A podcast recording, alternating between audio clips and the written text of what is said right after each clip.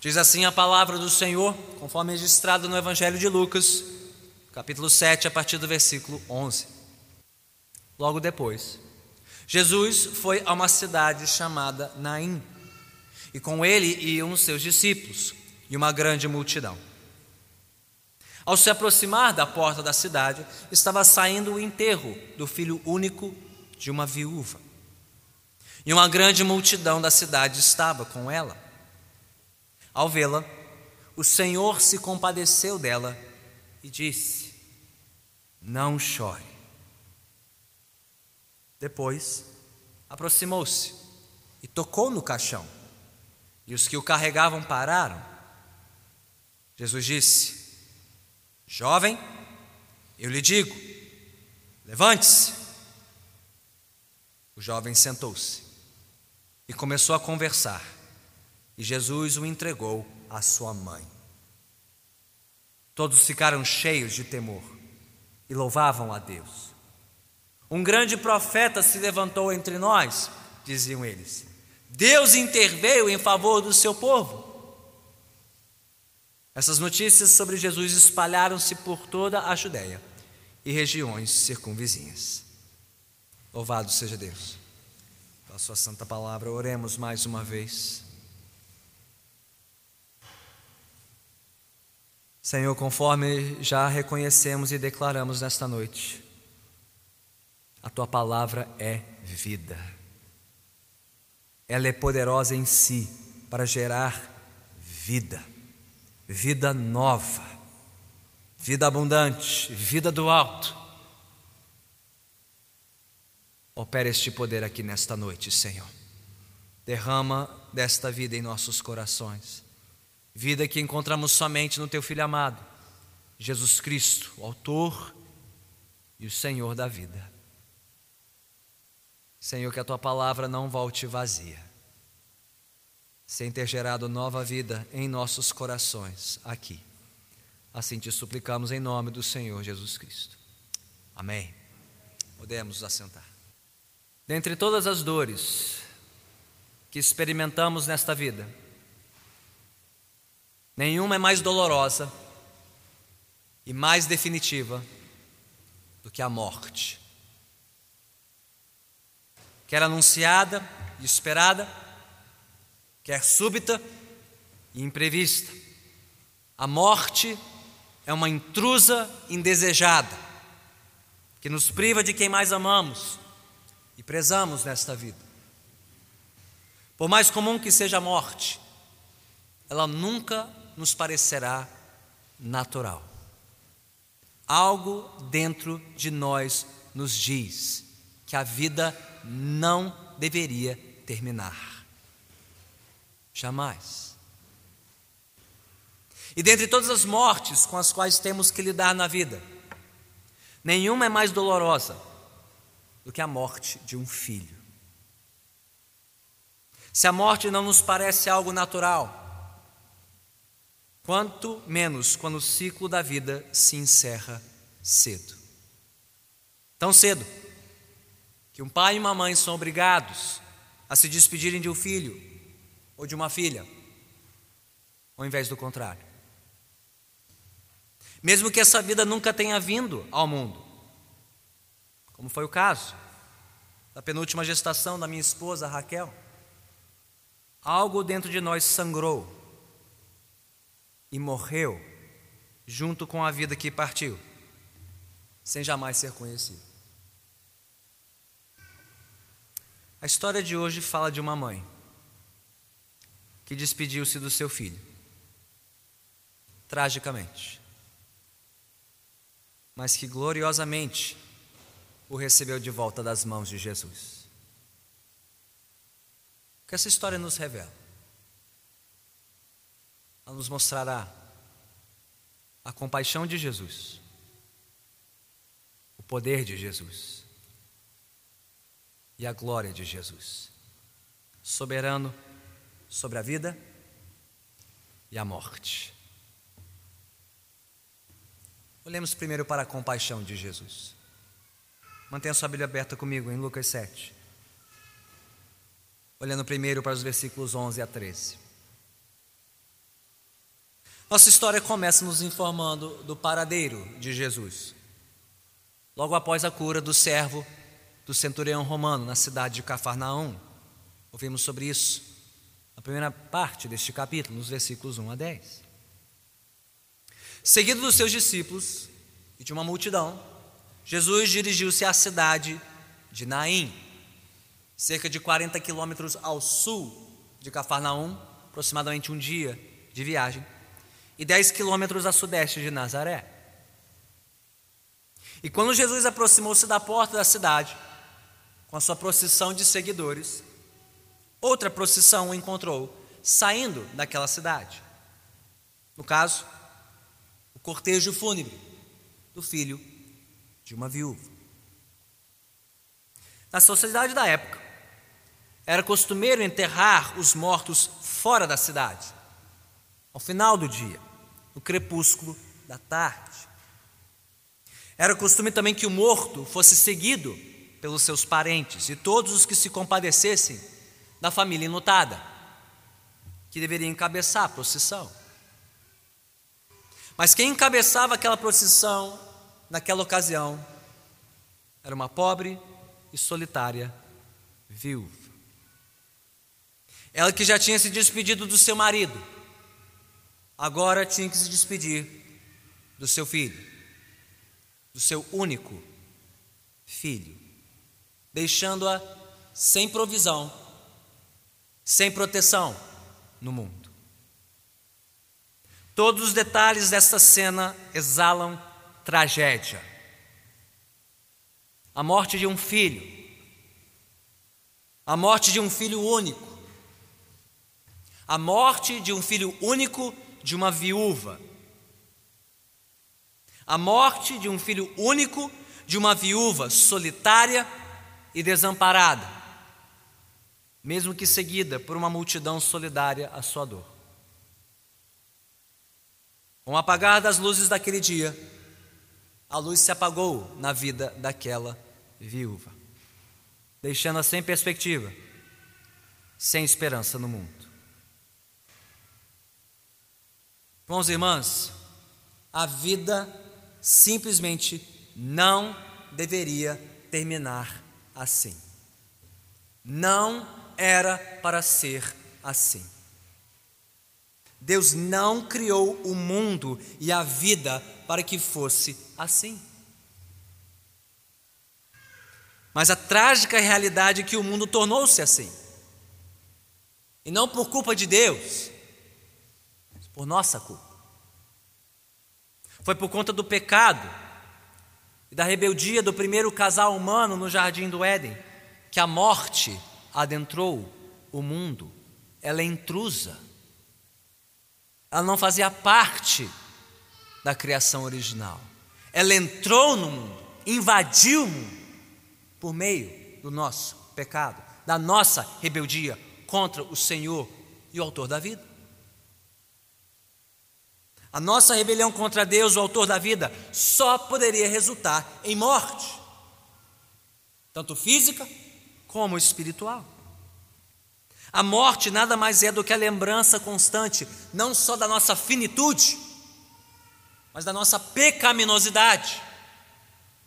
Não fosse pelo pecado, nós continuaríamos vivendo em eterna comunhão com nosso Deus e Criador, como Ele assim o desejou desde o início. Ao lamentarmos a morte, seja ela precoce ou tardia, esperada ou inesperada, nós deveríamos sempre lamentar a raiz e a causa primária da morte no mundo.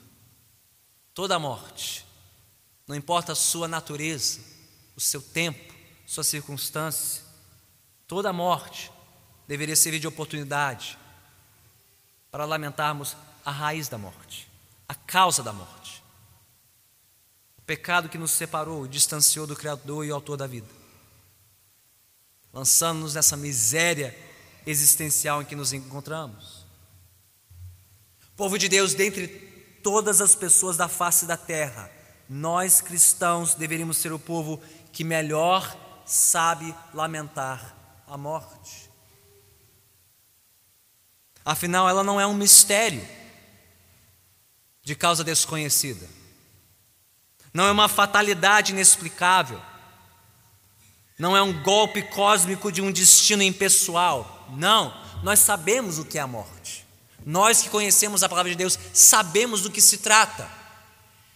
É a consequência natural da nossa rebelião espiritual contra o Deus Criador. E por isso podemos dizer: não era para ser assim. Não deveria ser assim. Mas se a morte serve de ocasião para refletirmos sobre a justiça de Deus, afinal, qual é a punição justa da nossa rebeldia contra o Autor da vida? Senão, a morte. Mesmo que por um único pecado, uma mínima ofensa contra o Deus Santo, perfeito e justo, só poderia resultar em morte. Se a morte serve de ocasião para refletirmos sobre a justiça de Deus, sobre a nossa pecaminosidade, ela também serve de oportunidade para meditarmos na compaixão e na misericórdia de Deus. Pois diz o texto na continuação aqui, no versículo 12 e 13, que ao avistar o cortejo fúnebre, encabeçado pela viúva de Naim, Jesus se compadeceu dela. Jesus teve compaixão daquela mulher. O termo usado aqui no versículo 13 para descrever a compaixão de Jesus é intenso, é dramático. Sugere aqui que as entranhas de Jesus se reviraram ao estar aquela cena trágica. Não foi só um leve pesar sobre a sua mente e seus ombros, um leve desconforto, não. Algo dentro dele se revirou e se compadeceu daquela mulher ao ver a cena do funeral do seu filho, seu único filho. Aliás, essa era a reação costumeira de Jesus ao deparar-se com a morte.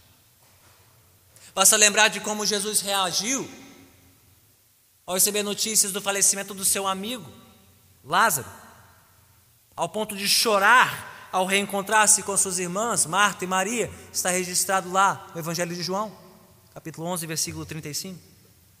Pense nisso, pense bem nisso. Mesmo sendo Deus em carne, próprio Senhor e Rei do universo, Jesus não era desprovido de alma e de coração humanos. Ele sofreu junto com aqueles que sofriam ao seu redor. Fossem amigos próximos, como Lázaro, Marta, Maria, ou gente desconhecida que ele nunca antes tinha encontrado, como a viúva dessa história. Fossem oficiais privilegiados, como o centurião romano de Cafarnaum, fosse uma pobre viúva, desamparada e desprovida do seu único filho. Assim é o coração de Jesus por aqueles que sofrem neste mundo caído, debaixo do fardo e do peso do pecado. Gente, Jesus não assiste à distância às nossas lágrimas. Ele não se afasta de nós quando sofremos. Ele não quer distância de nós quando estamos imersos em nossos dramas. Ele se envolve, ele se internece de coração com a nossa condição lastimável e deplorável, a fim de nos mostrar sua compaixão, sua misericórdia, seu consolo. E assim como Jesus tem compaixão de nós, em nossas dores, em nossos dramas, Ele nos chama a sermos canais, instrumentos da sua compaixão com aqueles que sofrem neste mundo. Foi o apóstolo Paulo quem melhor expressou isso. Na segunda carta aos Coríntios, capítulo 1, versículos 3 a 4, onde ele escreveu: Bendito seja o Deus e Pai de nosso Senhor Jesus Cristo, Pai das misericórdias e Deus de toda consolação que nos consola em todas as nossas tribulações, para que com a consolação que recebemos de Deus, possamos consolar os que estão passando por tribulações. O nosso Deus é um Deus de misericórdia. O seu Filho é fonte de eterna compaixão e consolo. É para Ele que corremos quando carecemos de consolo e compaixão, e é dele que recebemos graça para estender compaixão aos que estão sofrendo também ao nosso redor. Irmãos e irmãs, à luz do retrato de Jesus que encontramos essa história, perguntemos: quanto temos procurado o nosso consolo e o nosso conforto na compaixão de Cristo por nós? Aos pés de quem você chora quando o mundo desaba? Para quem você corre quando a alma aflige e se angustia a ponto de sequer conseguir expressar em palavras? Quanto temos consolado e confortado nossa alma, aflita e angustiada, aquele que tanto, tanto, tanto nos amou, a ponto de se compadecer de nós e dar a sua própria vida numa cruz, sangrar, sofrer, morrer por mim e por você para que nele tivéssemos eterna consolação, eterno conforto. Jesus é uma fonte de eterna compaixão. Você nunca pode importunar Jesus com seus problemas. Não são eles que devem te afastar de Cristo, pelo contrário, são eles que devem te aproximar de Jesus. Na hora da angústia e da aflição, correr para os braços daquele que é fonte de eterna compaixão que nunca nos rejeitará.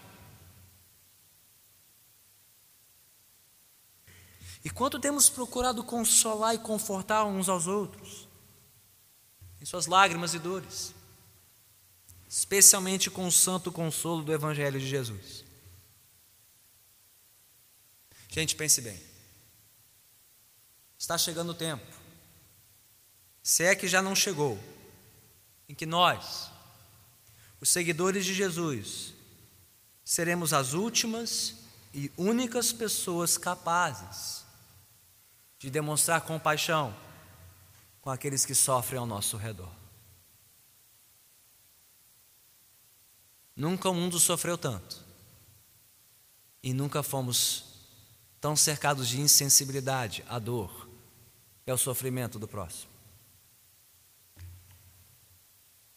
numa cultura como a nossa, viciada em prazer, encantada pelo mito da juventude eterna, que foge a todo custo da morte, foge do sofrimento, foge da dor, tão banalizados pela indústria da mídia do entretenimento. Igreja, nós seremos um dos últimos grupos a sermos capazes de encarar o sofrimento e a morte e demonstrar compaixão com quem chora neste mundo. Quem chorará com os que choram? Quem sofrerá com os que sofrem? Quem ao nosso redor está precisando da compaixão de Jesus? Próximo ou distante? Conhecido ou desconhecido? Notável ou anônimo? Como podemos demonstrar esta compaixão? Chorando com os que choram, socorrendo os desamparados, orando por eles oferecendo um ombro amigo. Nosso tempo, nossa mesa, nossa casa, nossa vida. Confortando com o supremo bálsamo do Evangelho de Cristo. Jesus é uma fonte de eterna compaixão. Ele nos chama a sermos instrumentos e canais da sua compaixão neste mundo, com os que sofrem. Mas vemos mais essa história. Não só a compaixão de Jesus, mas também o seu poder especialmente nos versículos 14 e 15. Vamos seguir na história. A sequência do texto nos revela a compaixão poderosa de Jesus em ação na vida daquela viúva. Ainda no versículo 13, ao vê-la à frente do cortejo fúnebre, Jesus lhe disse: Não chore. Não chore. Gente, pense bem. Numa primeira leitura, as palavras de Jesus não parecem um bocado insensíveis? Se tinha alguém que tinha razão no mundo para chorar, era aquela mulher. Viúva, se despedindo do seu único filho, sem perspectiva, sem horizonte, sem esperança. Se alguém podia chorar e deveria chorar, era ela. Dizer não chore para alguém que tem todas as razões legítimas e fundamentadas do mundo para chorar, não parece o gesto mais amável e compassivo, não é verdade? Aliás, via de regra, seria muito mais sábio, seria muito mais misericordioso e muito mais compassivo da nossa parte evitar dizer não chore para alguém que pode e precisa chorar. Em vez de dizer não chore, chore com essa pessoa. Se compadeça dela. Compartilhe da sua dor. Deus ordena isso na sua palavra, lá em Romanos 12, 15. Chorem com os que choram. Portanto, se você tem razões legítimas para chorar na presença de Deus, não tenha vergonha disso. Nós não somos super-heróis. Nós não somos feitos de ferro. Não somos robôs. Sem coração, sem alma, nós sangramos, nós ferimos, nós choramos. Isso é humano, isso é normal. E os filhos de Deus têm liberdade para chorar também. Não tenhamos receio, nem vergonha de chorar, e de chorar com os que choram o que é muito mais compassivo e misericordioso do que a maioria das palavras que tentamos usar para consolar as pessoas nas suas dores, dizendo coisas do tipo: não chora, ah, vai dar tudo certo, logo passa. Então, por que Deus, Jesus disse não chore? Por que, que ele disse não chore? Aquela viu. O fato de Jesus dizer isso não representa algum sentimentalismo superficial e vazio, do tipo que ouvimos e até falamos para tratar das nossas dores. Não, há algo mais aqui nessa história. Algo mais profundo nesta ordem de Jesus. O fato de Jesus dizer à viúva: não chore, não é apenas um sinal da sua compaixão, mas da sua firme e poderosa intenção de reverter o luto dela, conforme vemos na continuação dessa história. Ele disse isso porque estava prestes a secar as suas lágrimas. Foi por isso que, logo em seguida, no versículo 14, interrompendo todo o protocolo, todo o costume da época, Jesus parou o cortejo, parou o funeral você consegue imaginar o escândalo? Parar um caixão uma sua sepultura. Ainda mais para os judeus, porque nada poderia contaminar um judeu mais do que tocar num morto. Ele se tornaria impuro por uma semana, sem poder ter contato com mais ninguém, quanto menos se apresentar para cultuar a Deus. E Jesus tocou no caixão, na verdade, os judeus não enterravam seus mortos em caixões fechados. Os corpos eram lavados, tratados, enfaixados e levados numa maca aberta, a caminho de uma sepultura. Jesus tocou naquela maca, interrompeu o funeral. E naquele dia, quando o cortejo da morte, encabeçado pela viúva, deparou-se com a procissão da vida, encabeçada por Jesus. Não foi a morte que manchou o Mestre, foi o Senhor quem superou a morte.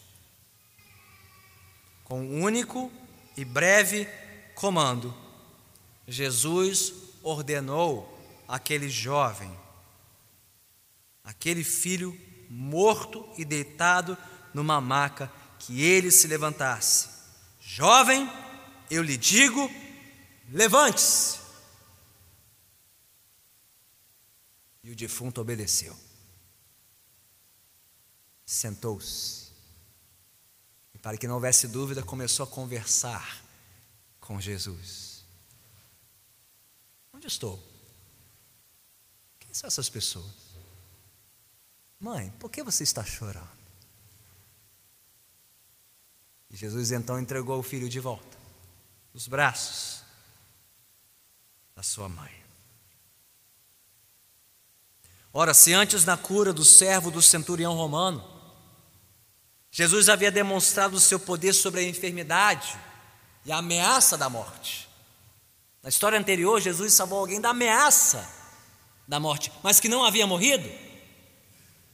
Aqui, ele demonstrou seu poder sobre a própria morte, arrancando das suas garras um jovem, devolvendo-lhe a vida e restaurando para sua mãe.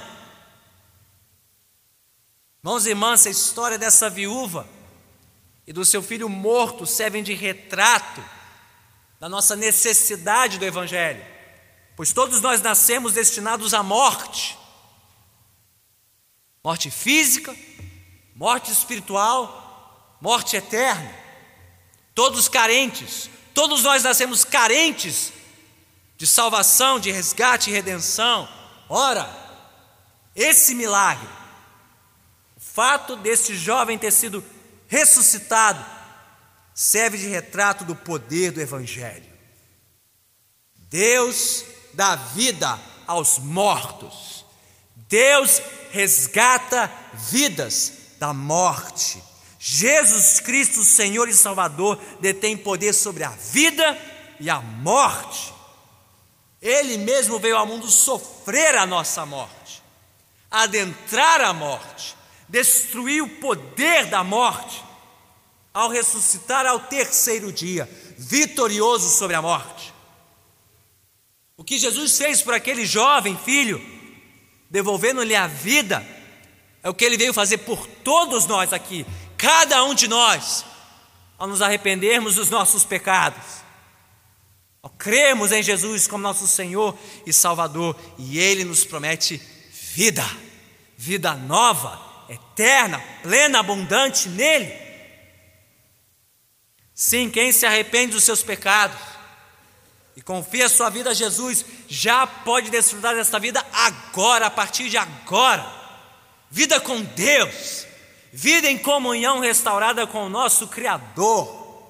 Vida nova, vida celestial, vida que só Deus pode dar e que ninguém pode tirar. Mas essa vida não se limita apenas à nossa existência espiritual, se estende à nossa condição física e material também. A palavra promete que, mesmo que ainda tenhamos que conviver com a morte física, mesmo que nós mesmos tenhamos que morrer um dia, por conta deste mundo caído e corrompido, Jesus venceu a morte. Ele prometeu nos ressuscitar com Ele, para uma eternidade na Sua presença e com o seu povo.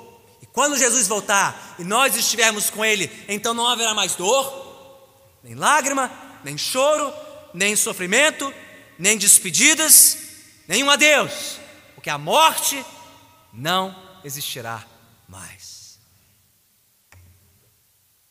Por isso, irmãos e irmãs, que nós temos razão para nos alegrarmos, até mesmo diante da morte. Sim, nós lamentamos a morte, mas nós não precisamos ter medo da morte. Jesus venceu a morte. Nós lamentamos a morte, mas nós não precisamos nos desesperar com a morte. Jesus venceu a morte. Por mais que lamentemos a morte, não precisamos nos conformar com a morte, nem nos resignar à morte. Jesus venceu a morte. A morte está morta. Jesus morreu e ressuscitou em nosso lugar, para nos dar esperança de vida além da morte. Ele morreu e ressuscitou em nosso lugar, para que todos que nele creem tenham esperança de vida eterna e conjunta com ele para todo sempre. Já vemos nessa história a compaixão de Jesus e o seu poder também. Resta-nos agora ver a sua glória. Versículos 16 e 17. Naquele dia, ao verem mais um milagre da parte de Jesus, o maior registrado até agora neste Evangelho, todos ficaram maravilhados, cheios de temor, louvavam a Deus, tanto os que seguiam a viúva, como os que seguiam a Jesus. No encontro entre o cortejo da morte e a procissão da vida, Deus arrancou de todos o louvor que lhe era devido, por meio da compaixão e do poder do seu glorioso e amado Filho, Jesus Cristo. Naquele dia, aquelas multidões reconheceram que Deus havia visitado o seu povo. Deus interveio em favor do seu povo. Assim como ele fizera séculos antes, por meio dos grandes profetas. Foi o que o povo disse aí no versículo 16. Um grande profeta se levantou entre nós, diziam eles. Deus interveio em favor do seu povo. Deus já tinha feito coisas semelhantes no passado, pelo profeta Elias, com a viúva de Sarepta, cujo filho também foi restaurado à vida. O profeta Eliseu fez também pelo filho da Sunamita. Jesus fez aqui pela viúva de Naim, restaurando a vida do seu único filho. As multidões reconheceram corretamente que aquilo era obra de Deus. Nenhum homem poderia ter feito aquilo. Só Deus poderia ter feito o milagre daquele porte. Deus estava agindo novamente na história, diante dos olhos da multidão, por meio de Jesus Cristo. Mas em um ponto importante, as multidões daquele dia não enxergaram inteiramente quem estava diante delas. Porque em um pequeno, mas importantíssimo detalhe, Jesus fez algo diferente dos profetas Elias e Eliseu. Quem sabe qual é a diferença? Elias e Eliseu tiveram que orar e pedir a Deus que fizesse o que eles não poderiam fazer, dar vida aos mortos. Pois Jesus não precisou pedir ajuda a ninguém, ele apenas comandou e o morto reviveu. Ele é o próprio Deus em carne, o Senhor sobre a vida e a morte. Não há outro igual ao nosso Rei Jesus Cristo. Por isso que ninguém se engane. Adorar e engrandecer Jesus não significa reconhecê-lo apenas como um grande mestre, um profeta, um guru, um curandeiro, um iluminado. Outras religiões acreditam nisso, mas não acreditam no verdadeiro de Jesus. Ele não é apenas um curandeiro, apenas um ser iluminado, apenas um grande mestre ou profeta. Chamar Jesus essas coisas não é engrandecê-lo, é rebaixá-lo, é esvaziá-lo, é não reconhecer toda a sua glória. Adorar e engrandecer Jesus significa reconhecê-lo por quem ele realmente é. Jesus é Deus, Deus em carne, o único poderoso para salvar. Não há outro igual a ele. Maomé, Kardec, Moisés, Siddhartha, não há outro igual a Jesus. Não há. Ele é o próprio Senhor. Lucas assim o chamou no versículo 13. O Senhor, título de Deus, que se aplica somente a Deus. Jesus é Senhor, Deus em carne, vindo com poder para revelar sua glória e graça ao mundo pecador.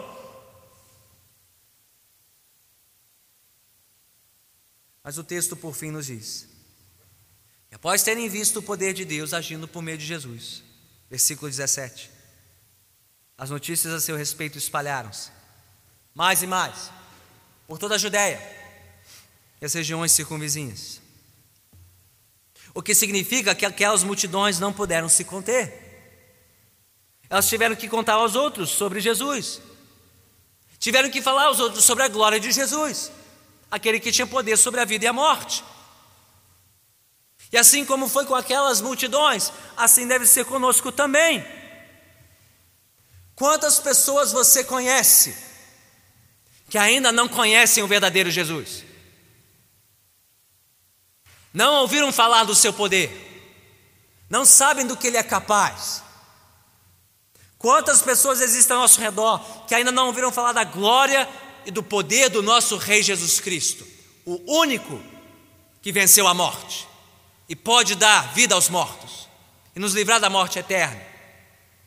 Quantas pessoas ainda encaram a vida e a morte neste mundo, sem conhecerem de fato aquele que venceu a morte, ao dar a sua vida pela nossa na cruz? Quantas pessoas ainda partem dessa vida para a sua destruição eterna, sem saberem e reconhecerem que um dia Cristo voltará para tragar a morte, de uma vez por todas ressuscitando os mortos, julgando os vivos e os mortos, e concedendo vida eterna somente aos que nele creem, lançando na morte eterna os que o desconhecem e rejeitam. Aliás, todos aqui estão prontos para a volta de Jesus? Você está pronto para ver o Rei da Glória? Você já se reconciliou com Ele? Você já se rendeu a Ele? Você já confessou ser um morto que carece de vida, de perdão para sua alma, de salvação? Ainda há tempo, mas somente até que Cristo volte, ou que você parta desta vida. Se ainda existem pessoas ao nosso alcance que desconhecem a Jesus, não o reconhecem, não o adoram por quem Ele é. Então falemos a elas sobre Jesus. Falemos sobre Jesus aos que estão mortos. Deus dá vida aos mortos. Ressuscitou um morto, pode dar vida a quem Ele quiser, por mais mortinho que esteja.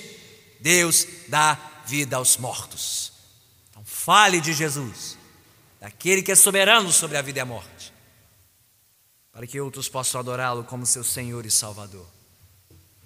É para isso que existe evangelismo, é para isso que existem missões, como tão bem expressou o pastor John Piper. Evangelismo e missões existem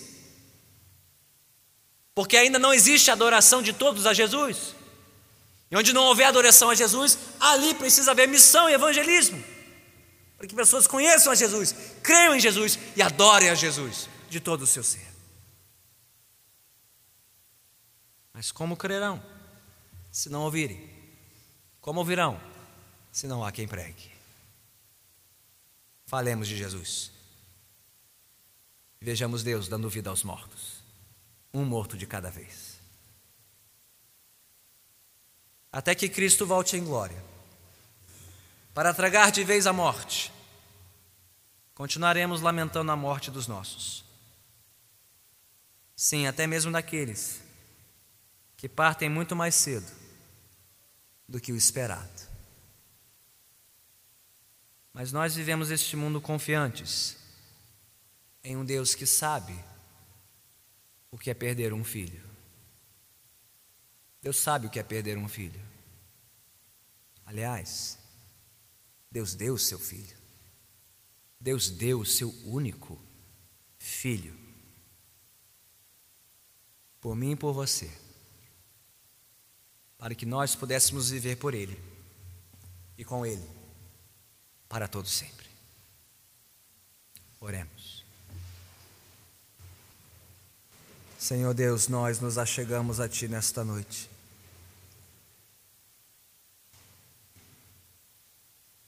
Carentes da tua compaixão, carentes do teu poder.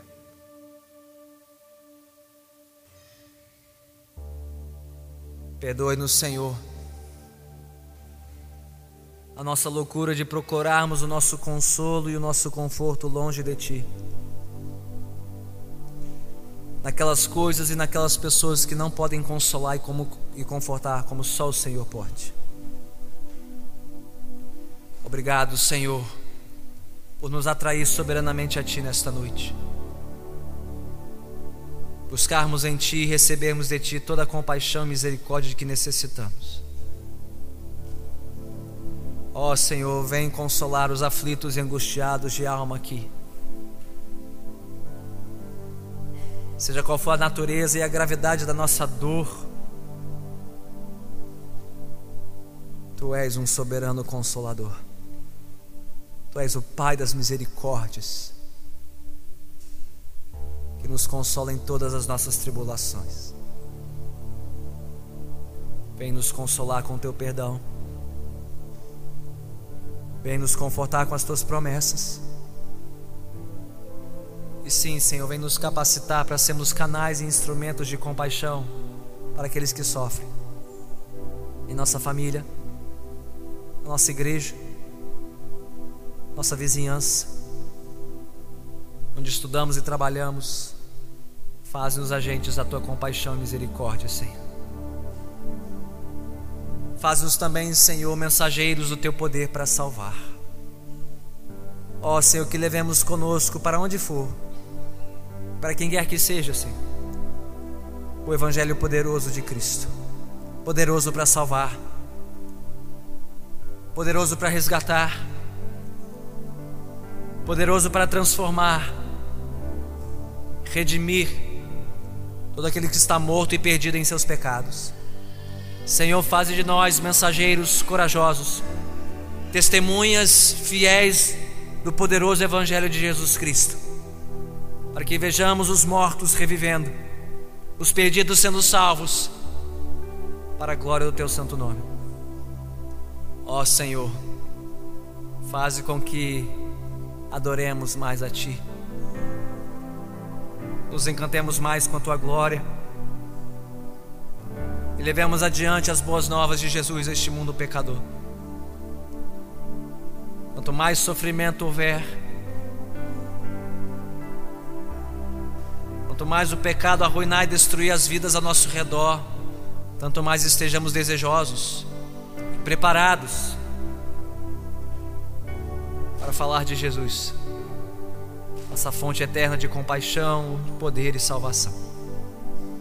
Senhor, salve aqui Salve aqui aqueles que ainda estão perdidos em seus pecados, aqueles cujos olhos ainda não contemplaram plenamente a glória de Jesus, cujos corações ainda não se renderam inteiramente a Jesus. Salve pecadores aqui, Senhor. Salve-os pela tua graça, salve-os pelo teu poder. Dá vida aos mortos entre nós, eu te peço, Senhor. Quantas vezes a tua palavra for proclamada deste púlpito, que a vida flua deste púlpito, flua da tua palavra, alcançando os mortos e lhes dando vida nova. Salvação, perdão, Senhor, para suas almas cansadas e sobrecarregadas. Recebe por isso, desde já, todo o nosso louvor, toda a nossa adoração e gratidão. Em nome de Cristo Jesus, o Senhor. Que todos que assim concordam digam: Amém.